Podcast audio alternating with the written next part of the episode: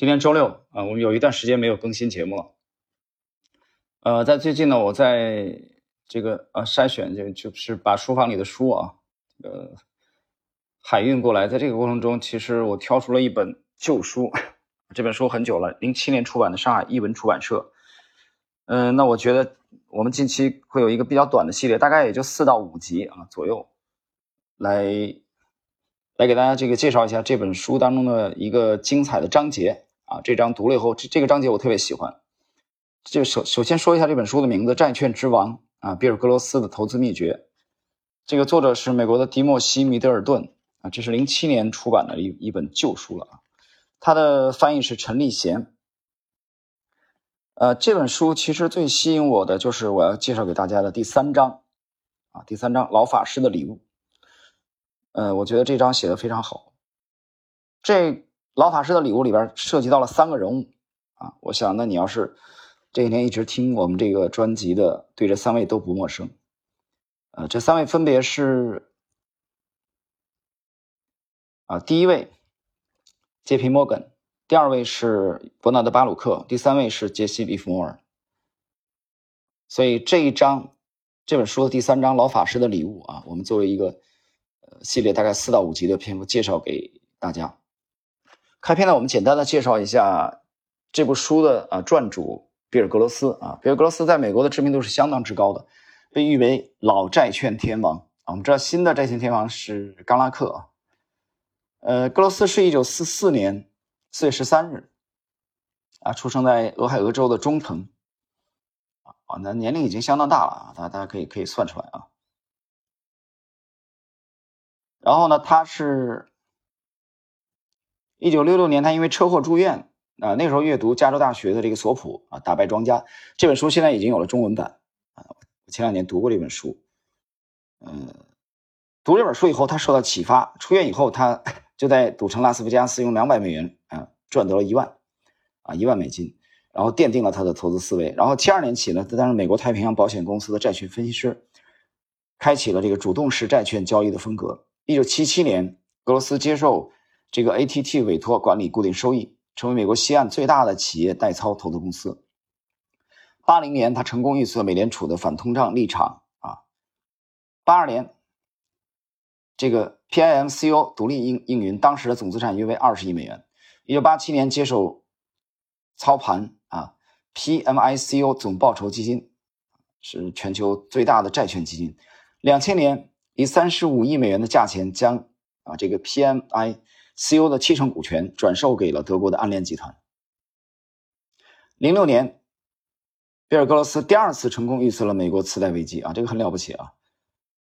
啊，八零年预测了美联储的这个反通胀立场啊，但是，一四年啊，一四年他的这个流年不利吧啊，不顺。一四年的时候，呃，这个零七年金金融风暴以后，他操作的这个基金呢，其实这个操作就不是很顺手。这个给投资人带来了一定的这个这个损失啊，然后他就遭到了撤换啊，跳槽到了郡立银行啊。我们简单的介绍了一下，然后给大家介绍他获得的荣誉啊。零三年的时候，美国的这个财富杂志选出了企业二十五位最有影响力的人士，当时排名第二是沃伦巴菲特，而比尔格罗斯排第十名。他本人呢有两部著作啊，是自己写的，《道听途说的投资术》啊，九七年出版。然后呢，这个《格罗斯投资学》啊，这个啊，Bill Gross on Investing，这个是一九九八年出版的啊，他有两部专著。OK，现在呢，我们就开始这个这部书啊最吸引我的第三章《老法师的礼物》的具体内容。当你进入比尔·格罗斯位于海滩的办公室时，首先映入眼帘的是他办公桌后。三幅带镜框的画像，每天他都带着对世界经济的深刻见解和分析，以及专家在太平洋投资公司管理公司远期会议上的建议和想法走进办公室，而后又将这些知识闪电般的应用于蓬勃资讯上跳动着的数字。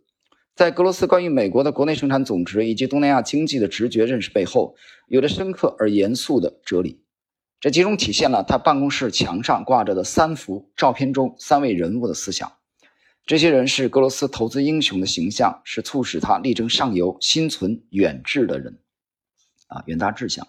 是托起他成功的人。三幅画像默默俯视着格罗斯每天的工作，他们都像是圣经中的先人，每一个人都对个人债券投资有独到的见解，都对格罗斯的投资理念的形成有所贡献。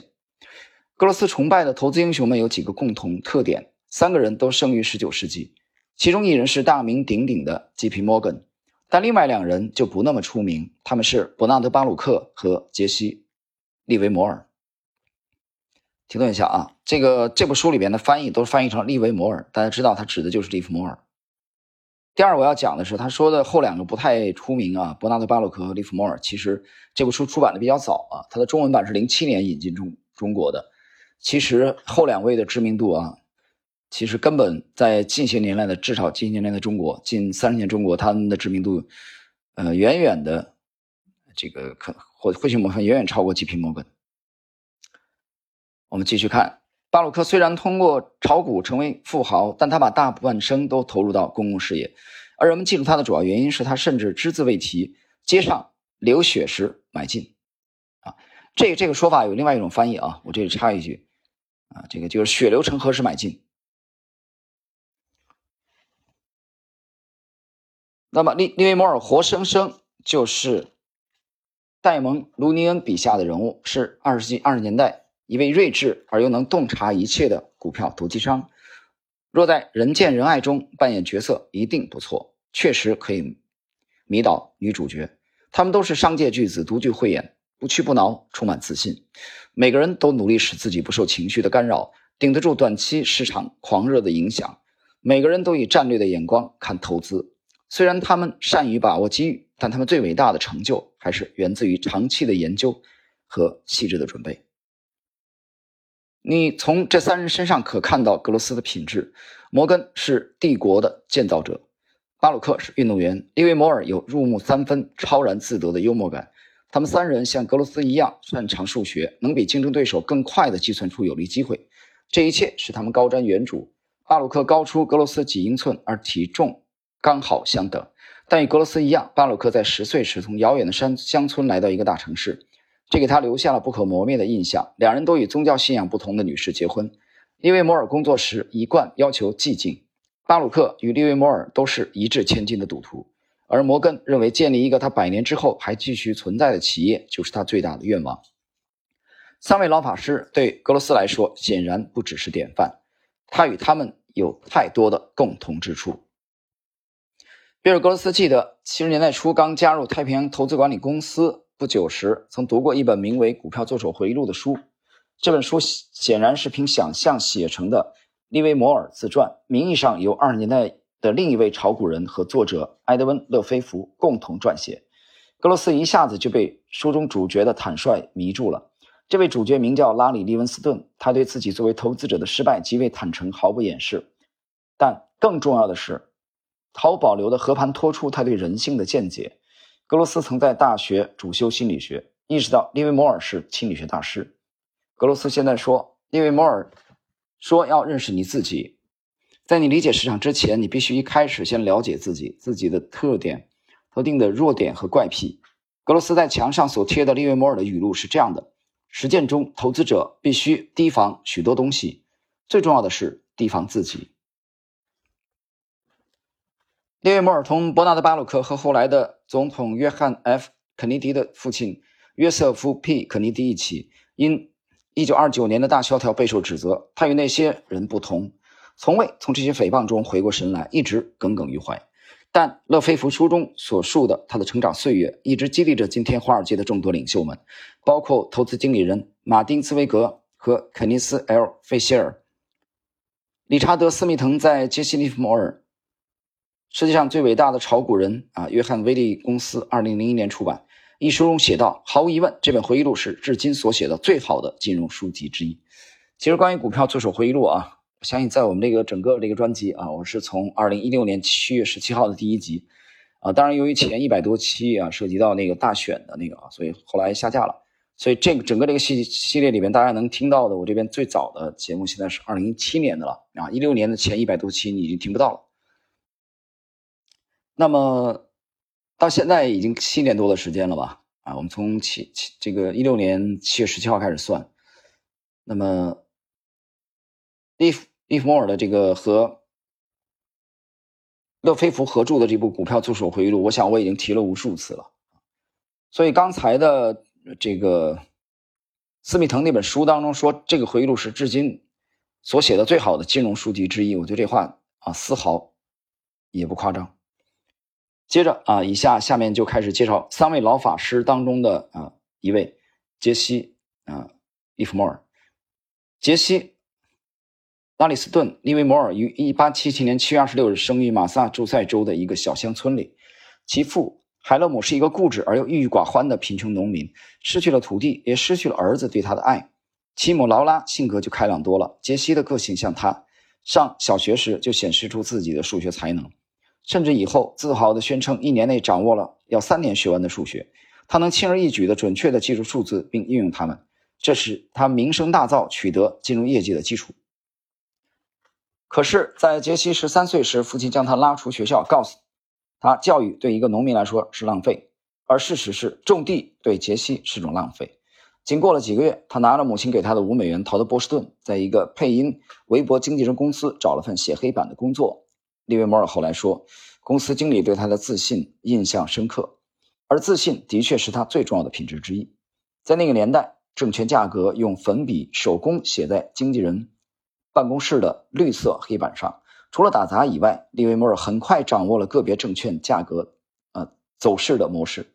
他那时不知道模式是怎么形成的。的确，他在整个从业经历中是个数据的读者，而不是一个基本走势分析师。但他很快探索到了数字中的模式。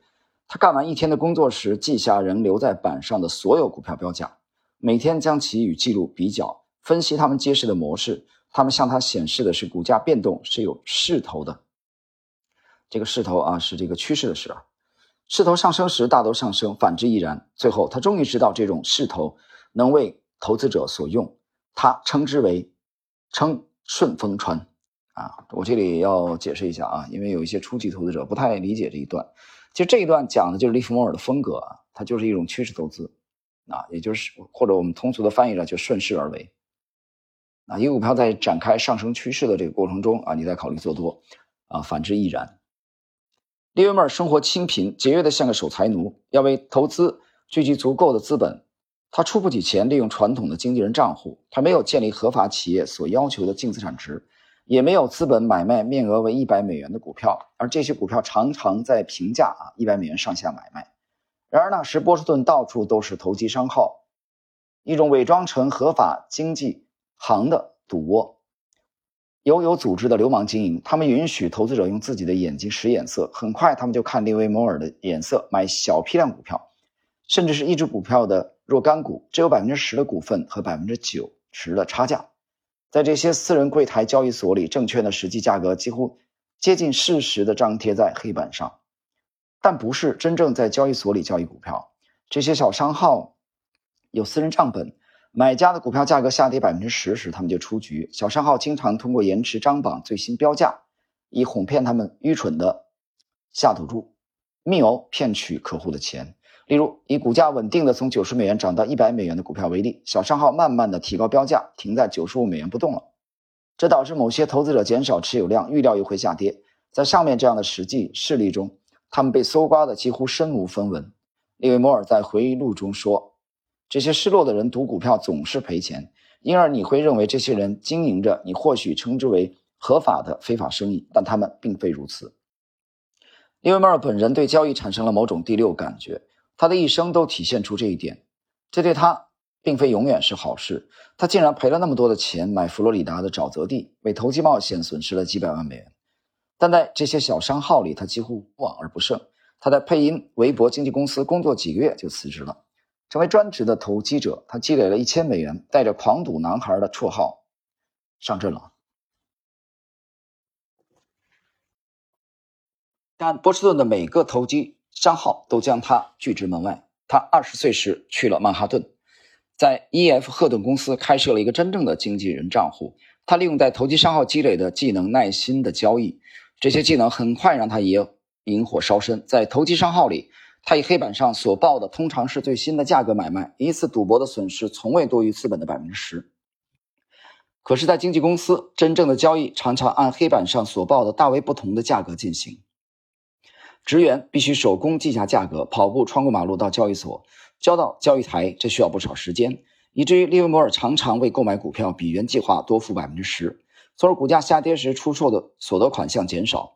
而且赫顿给出百分之五十的溢价，所以他的亏损比原计划多出许多。他在几个月内破产了。赫顿亲自提出资助年轻的投机商，他的佣金相当可观，但利维摩尔要求给他一千美元的贷款回到投机商号。赫顿给了他贷款，利维摩尔回到圣路易斯，三天后增加到了三千八百美元，又被拒之门外。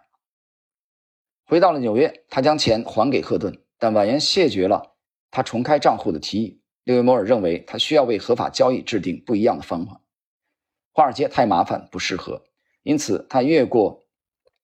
哈德逊河来到新泽西州的霍伯肯新开张的一家投机商号。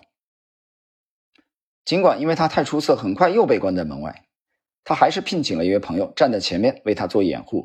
到二十三岁时，积聚的个人赌资达一万美元。照他家庭的标准来看，他富裕了，开始花钱不再那么吝啬了。他还与一个名叫内迪·乔丹的年轻漂亮女孩结婚。当他不久在第二次破产时，他们分手了。他一生共破产了八次，制定出空前成功的股票交易战略啊（括弧以常识规则为基础），然后又一而再、再而三的违反这些规则，这就是利维摩尔的命。他的方法相当简单，他独来独往，他参加的任何合伙实体都会遭到灭顶之灾。他独断专行，因为他鄙视他人的意见。他所持的观点是：受骗上当者分为三类，依他们了所了解的真正内幕知识的相近程度而定。但他们都是上当者，因为他们光动嘴而不为自己思考。他紧随市场走势，买空卖空，但为了适应缓慢变动着的现实生活中的交易，他将投入的时间大幅度的从几分钟延长到几个月。这反过来迫使他看到时期更长的趋势，而不只是投机商号瞬间的变动。这些趋势在性质上仍是技术性的，它纯粹依据对数据的感受和对宏观经济状况的合理分析，不会放过利用任何一个在1907年到29年间出现的显著的市场波动的机会。停顿一下啊，在07年，大家去研究一下利弗莫尔，在07年前后，他通过做空啊获获利大概是有300万美元之多。29年不用讲了啊，我们介绍了很许许多多次。29年他在大概九天的时间做空啊。在放杠杆的前提下，呃，赚得了一亿美元，而当年的美国财政的啊全年的财政的税收也不过是四十二亿美元左右，这是一个非常非常惊人的这个数据。接着，但借用比尔·格罗斯在自己的投资方法中所用的一个词来说，他们成了长期用利维摩尔自己精辟的话来说，站得直、坐得正的人，非同寻常。呃，各位，那么时间关系啊，我们的这个给大家介绍的啊这部书，上海译文出版社的啊这个比尔·格罗斯的《投资秘诀：债券天王》的第三章啊，老法师的礼物。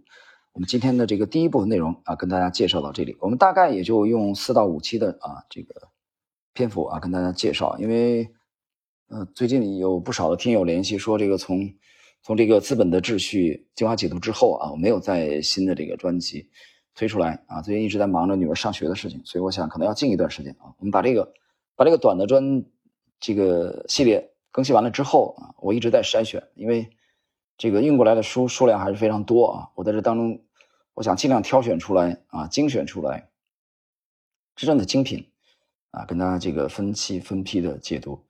好了，我们今天的这个内容啊，就到这里。